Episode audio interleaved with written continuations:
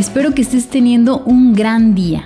Soy Pia Medellín, trayéndote otro episodio como cada semana de este tu programa, Una crianza compartida, donde vamos ampliando la mirada, donde cada vez nos conocemos un poquito más, mirando lo que nos pasó en la infancia y por consecuencia el adulto en el que nos convertimos, para así poder amar a nuestros hijos de forma incondicional, como ellos necesitan. Acompáñame en este episodio para seguir explorando este hermoso camino de aprendizaje y liberación. Quisiera empezar con esta frase que dice, aprender a desaprender es uno de los mayores aprendizajes y una de las mejores formas para ver el mundo con ojos renovados. En este episodio me gustaría hablar sobre este que Ken Robinson le llamó tu elemento. ¿Qué es esto de tu elemento? Es encontrar el punto en el que tus aptitudes y tus pasiones coinciden. Yo te pregunto, ¿ya sabes cuál es tu elemento, ya sabes qué sabes hacer bien, te dedicas a eso, es tu hobby, lo encontraste, no lo encontraste, eres feliz con eso que estás haciendo. Primero que nada, para ponernos a reflexionar sobre si en nuestra vida, a través de nuestra vida, hemos encontrado esto que es nuestro elemento y en miras de poder ayudar a nuestros hijos a encontrarlo, ya que la infancia es el momento donde tenemos que empezar a conocer estos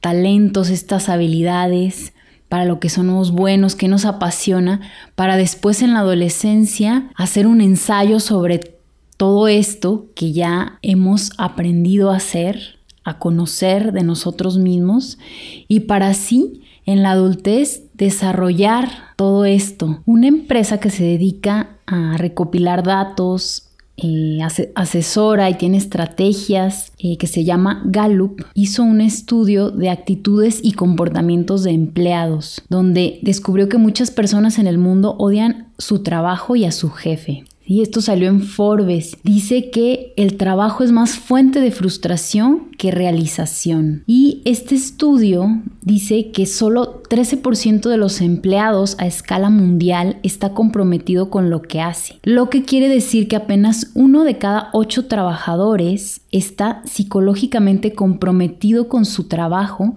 y dispuesto a dar contribuciones positivas a sus organizaciones. Esto se hizo a 180 millones de empleados en 142 países. También otro dato nos dice que China y Japón, el 94% de personas vive bajo estrés, burnout clínico y tiene altas tasas de suicidio.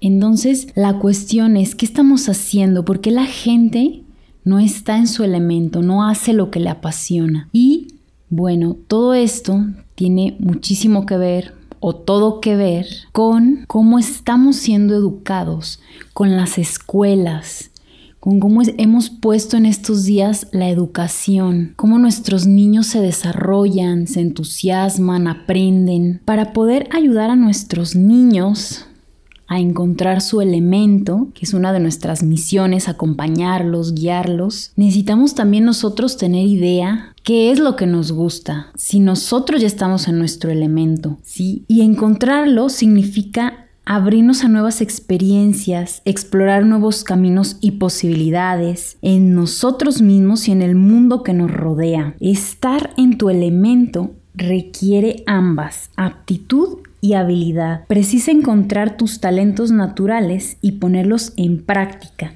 es una unión de naturaleza y educación. Puede ser mucho más fácil llegar a ser bueno en algo para lo que tienes una inclinación natural. Abrirnos a nuevas experiencias junto con nuestros hijos aumenta en proporción geométrica las posibilidades de que una de ellas cambie tu mundo de una forma profundamente positiva. Tenemos, y nuestros hijos también tienen numerosas aptitudes de las que no somos conscientes, ya que no ha surgido la oportunidad de conocer, explorar, aceptar invitaciones nuevas, mirar nuevas formas de hacer las cosas, mirar nuevas formas de aprendizaje, no sé, de pedagogías, visitar nuevos lugares. Todo esto nos expone a poder encontrar este elemento tan buscado del que estamos hablando ahorita. Hay que saber en la actualidad que la escuela tradicional,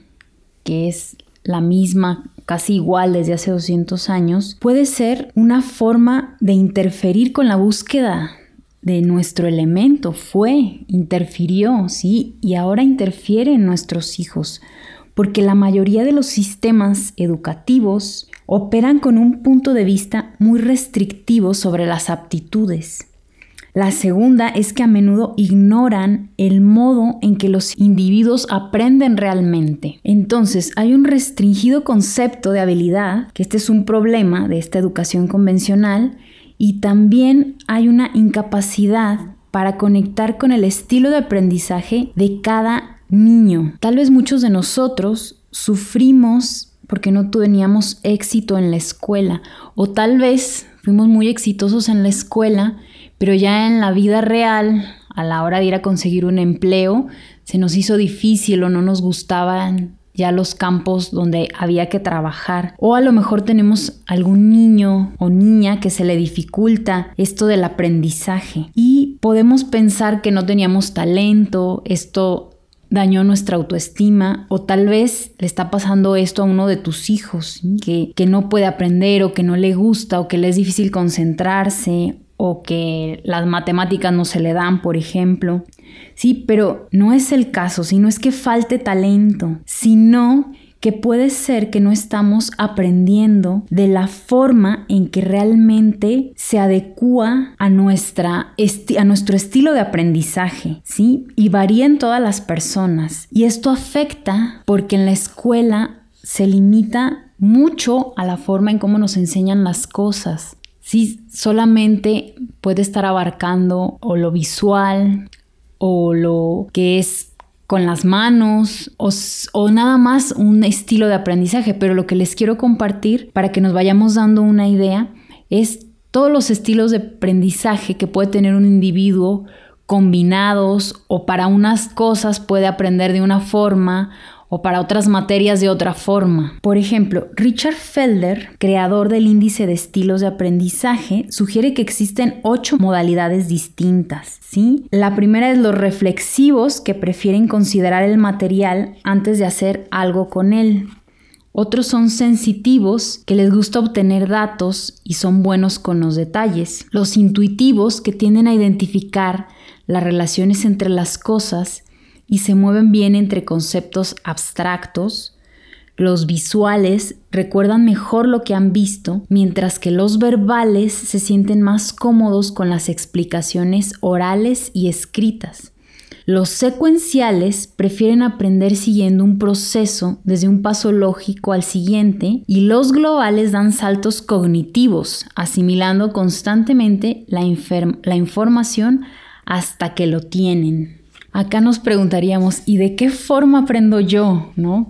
Sería eh, hacer una indagación sobre nosotros mismos, ir conectando cómo es que se nos da más esto de aprender y sobre qué materia estamos hablando. Por ejemplo, cocinar puede ser que puedas leer una receta, pero a la hora de que la haces es más fácil ya retenerla. Puede ser, ¿no? Y así distintas formas de aprender tenemos el problema es que en las escuelas nos limitamos a muy pocas o no acompañamos a cada niño en su forma de ser, ¿sí? Queremos como fabricar productos en serie, que todos aprendan lo mismo al mismo tiempo y sin embargo son más bien obras de arte, y porque cada niño tiene sus propios talentos y sus formas de aprender, así como nosotros lo, lo tuvimos en su momento pero empezamos con miedo, ¿sí? Porque si no estamos eh, apoyados por la escuela, por un sistema educativo que ya nos dice qué hacer, que nos va dictando el camino, lo pongo entre, comillas, al éxito, porque creemos que aquí aseguramos el éxito de nuestros hijos. Es más como el miedo a, a seguir por ese camino, porque si nos salimos, sentimos que estamos perdidos, porque no conocemos otra cosa, y con razón, ¿sí? Es el camino que ya anduvimos. Otra cosa eh, nos hace cuestionarnos y nos pone en nos dispara nuestras alarmas, ¿no? Nos, nos saca de lo que ya conocemos, nos pone en alerta. Y acá me gustaría preguntarte, para ti, ¿qué es el éxito? ¿Y qué conduce al éxito? ¿Qué nos puede conducir al éxito? Lo que conduce al éxito es la motivación, la iniciativa y la capacidad de aprender de los propios errores, así como trabajar por ello, ¿sí? Y la motivación que tenemos es lo que nos lleva a aprender, la curiosidad, el entusiasmo, la iniciativa, ¿sí? Y todo esto en la escuela tradicional se nos empieza a reprimir y tenemos que aprender lo que nos dicen y nuestra curiosidad por explorar, por ir, no está habilitada. Sí, tenemos que aprender lo que, lo que ya se nos impone. Sí, y el éxito, yo creo, me he puesto a reflexionar viendo varias definiciones. Para mí, yo diría que es estar en tu elemento y poder sacar todo el potencial que tenemos para amar al prójimo. Yo siento que, eso es el éxito, ¿sí? Porque luego nos lo pintan como un gran empresario que gana mucho dinero, que puede viajar un montón, que puede ser parte de, ¿no? Yo no digo que no, pero eso no, no es el éxito, porque puede ser una persona que no esté cumpliendo sus pasiones, sus sueños, desarrollando sus talentos y que ciertamente pueda no estar viviendo en el amor y dando amor. Y esto no lo puede garantizar una escuela, ¿sí? Sino el que nuestros hijos vayan desarrollando todos sus talentos y todas sus habilidades, ¿sí? Pero para esto hay que acompañarlos individualmente, ¿sí? Conocer a cada uno. Y acá cabe meter la definición de pasión, que es una intensa atracción personal por algo, una estrecha afinidad o entusiasmo que puede desembocar en un profundo gozo y plenitud. La pasión es una de las modalidades del amor, razón por la cual la gente que está en su elemento afirma a menudo que ama lo que hace. ¿Y el entusiasmo qué es? Sería una fuerza que nos da alas, que nos da energía para mover montañas, que nos libera de nuestros límites impuestos. Esa fuerza la tienen todos los niños, está ahí desde el principio y eso les permite descubrir el mundo. No debería limitarse a la infancia, sino que debería acompañarnos toda la vida. Cuando algo nos entusiasma, recopilamos información y nos hacemos cada vez más expertos y más competentes en eso que nos apasiona. El primer efecto secundario del entusiasmo es la competencia.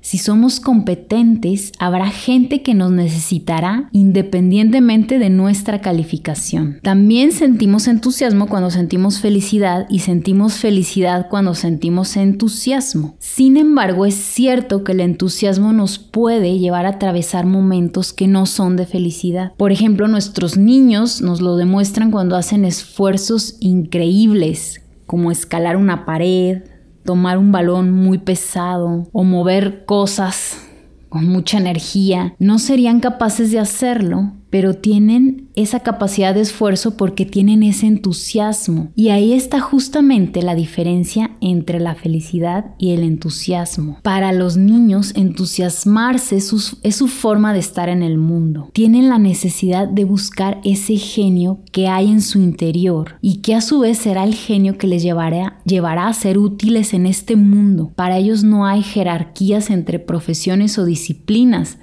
se fijan que ellos se emocionan, se entusiasman si son astronautas o si se ponen a barrer o a limpiar. Somos nosotros que despreciamos alguna cosa, ¿sí? O esto es importante y esto no. Sí, pero ¿qué tal si eso los lleva a algún otro descubrimiento, ¿sí?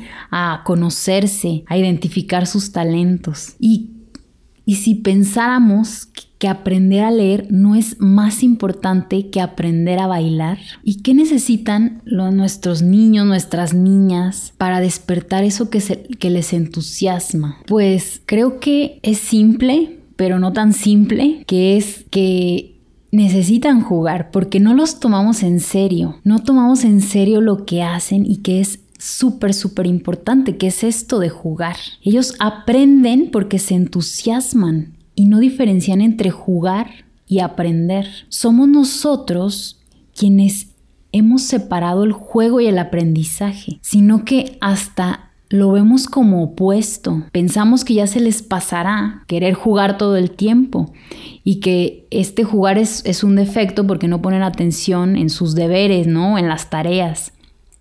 Y pero ellos cuando más aprenden es cuando más están entusiasmados jugando. En nuestra sociedad aprender se ha vuelto en algo que es doloroso porque tiene el juego poca o nula presencia. Les pedimos a los niños que dejen de jugar para aprender y esto es algo inseparable. Cuando les pedimos que dejen de jugar para aprender, ellos pierden el entusiasmo. Si consideramos que aprender conlleva esfuerzo, es algo serio, rígido y hay que separarlo del juego, pero no es así, van de la mano. Tenemos que volverlos a juntar y procurarles todo el juego que se pueda, porque jugar es la forma más alta de investigar, diría Einstein. ¿sí? La forma donde el conocimiento queda instaurado. Y ahora también le damos mucho peso a aprender de memoria, por ejemplo, pero nuestro cerebro no está hecho para eso, ¿sí? Si nos llega información que es útil y es emocionante, que tiene un componente que es hedónico, que es de entusiasmo, podemos eh, activar nuestro cerebro y guardar esa información, ¿sí? Y las personas olvidamos el 80% de las cosas, retenemos el 20% que son las cosas que nos han llegado a través de las emociones. Volviendo al juego, es una actividad que enciende nuestro sistema emocional. Por eso nuestros niños están tan interesados en jugar, porque jugando retienen la información para siempre. Desgraciadamente, hacer valer las capacidades de los niños es poner en duda la pedagogía que hay alrededor de la infancia, ¿sí? Confiar en un niño en sus capacidades le permite desenvolverse con mayor soltura y desarrollar sus talentos, sus competencias. Nos centramos en que saque buenas notas en el colegio para que pueda tener un buen oficio y que sí pueda ganar mucho dinero, pero ahogamos su entusiasmo. Y así es como tenemos en la actualidad a tantas personas eh, tan deprimidas, con tanto estrés, con tanto enojo, con tanta frustración, sin saber qué es lo que queremos, ¿sí? Desconectándonos de nuestro propio ser y de lo que nos gustaba, de lo que nos apasionaba. Por lo tanto, es difícil. Vamos a ir llevando un camino también para ir abriendo estas posibilidades. Hay que darle confianza y dejarlo vivir su entusiasmo.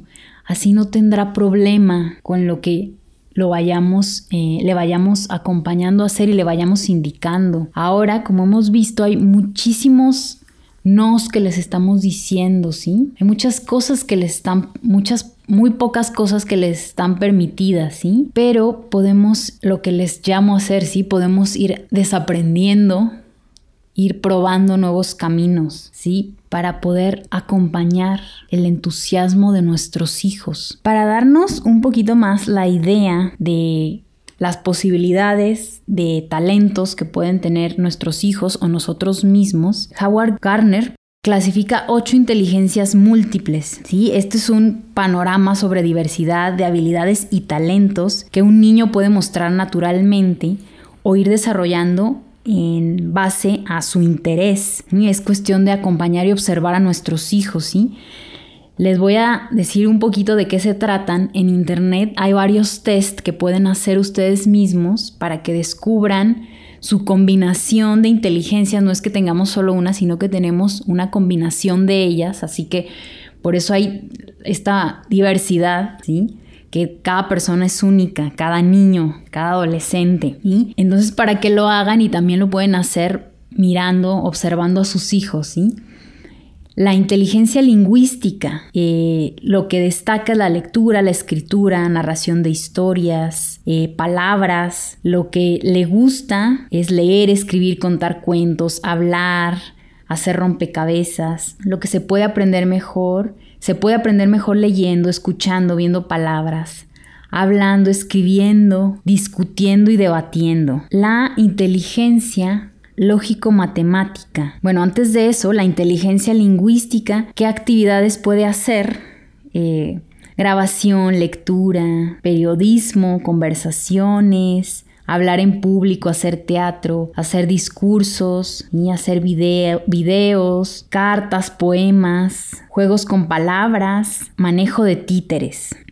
Ok, ahora sí pasamos a la inteligencia lógico-matemática. Se destaca por el razonamiento lógico, resolución de problemas, le, gustan los, le gusta resolver problemas, los números, experimentar, aprende mejor, aprendemos mejor con, esta inteligencia usando pautas y relaciones, clasificando, trabajando con lo abstracto. ¿Y qué actividades hay? Eh, aplicación de métodos científicos, adivinanzas, cálculos, líneas del tiempo, uso de calculadora, clasificación de mensaje codificado, la computación, recolección de datos, racionamiento inductivo y deductivo, mapas mentales, secuencias, resolución de problemas, análisis de objetivos, predicciones. Otra inteligencia visual espacial. Esta se destaca por la lectura de mapas, gráficos, dibujando laberintos, rompecabezas, imaginar cosas, visualizar. Le gusta el diseño, dibujar, construir, crear, soñar despierto, mirar dibujos. Aprende mejor trabajando con dibujos y colores, visualizando, usando su ojo mental, dibujando. Las actividades de la inteligencia visual espacial sería arquitectura, portadas, mapas, juegos de ajedrez, lenguaje codificado, hacer un collage, dibujos tridimensionales, diseños, diagramas, esculturas, fotografía, películas, murales, ilustraciones, manipulación de imágenes, perspectiva. Siguiente sería la inteligencia cinético corporal. Sí, aquí destaca el atletismo, la danza, el arte dramático, trabajos manuales, utilización de herramientas. Acá les gusta moverse, tocar, y hablar, el lenguaje corporal. Aprende mejor así, tocando, moviéndose, procesando información a través de sensaciones corporales. ¿Y qué actividades en esta inteligencia cinético corporal? Vocalización, colecciones, vestidos, bailes, gimnasia, drama, teatro, juegos de gestos, deportes, mímica, artes marciales, tocar algún instrumento, baile, folclórico, video, producciones, lenguaje de señas. La inteligencia musical destaca cantar, reconocer sonidos, recordar melodías, ritmos. Le gusta también cantar, tararear, tocar un instrumento, escuchar música y aprende mejor con ritmos, melodías, cantando, escuchando música. Y la inteligencia musical, que sería la presentación coral, composiciones, todo lo que tenga que ver con música, canciones, y esta es muy fácil de detectar, ¿no? Y hay otras inteligencias que es, es más difícil de descubrir, ¿no? Porque unas se destacan mucho. Otra inteligencia, la interpersonal, se destaca atendiendo, entendiendo a la gente, liderando, organizando, comunicando, resolviendo conflictos, vendiendo, le gusta tener amigos, hablar con la gente, juntarse con personas. Aprende mejor compartiendo, comparando, relacionando, entrevistando. Aprende enseñando también. Acá qué actividades puede hacer en la interpersona, en esta inteligencia. Entrevistas, comunicar ideas, cooperar, discusiones, retroalimentación, resolución de conflictos, orientación a compañeros, pensar, compartir ideas, observar sentimientos, pláticas de empatía, proyectos de grupo, aprendizaje en círculos. Otra inteligencia es la intrapersonal, eh, destaca entendiéndose a sí mismo, reconociendo sus puntos fuertes y sus debilidades, estableciendo objetivos. Le gusta trabajar solo, reflexionar, seguir sus intereses. Aprende mejor trabajando solo haciendo proyectos a su propio ritmo, teniendo espacio reflexionando. La inteligencia intrapersonal, las actividades que puede hacer son autobiografías, diarios, objetivos personales, fotos, eh, un collage de sentimientos, compartir opiniones y puntos propios. Y por último tenemos la inteligencia naturalista, que es entender la naturaleza, haciendo distinciones, identificando la flora y la fauna, clasificando, ¿sí? Le gusta mucho pues todo lo natural, los animales y aprende mejor en el medio natural, ¿sí? Al aire libre, al aire libre explorar seres vivientes acerca de plantas y temas relacionados con la naturaleza. ¿Y qué actividades puede hacer? Pues ir al bosque, comprar unos binoculares, clasificar, a lo mejor ver, ver muchas imágenes o libros de, que expliquen cómo funciona todo lo que tiene que ver con el, con el orgánico, con la clasificación de especies, con lo que tiene que ver cómo funciona el cuerpo también. Muy bien, y bueno, te invito a que descubras todo esto sobre ti mismo y también sobre tus hijos para que puedan conocerse mejor, para que puedas ofrecerle, según sus intereses y sus pasiones y sus habilidades, cosas con las que pueda ir aprendiendo, ¿sí? Talleres, clases, explorar, viajes. No sé, hay un, hay una infinita posibilidad, infinitas posibilidades. Bueno, hasta acá llegamos el día de hoy. Te pido que sigas compartiendo, que le des seguir para que te aparezca en automático este podcast en la plataforma en que lo estés escuchando, que si quieres lo califiques y escribas un comentario para poder llegar a más mamás y papás.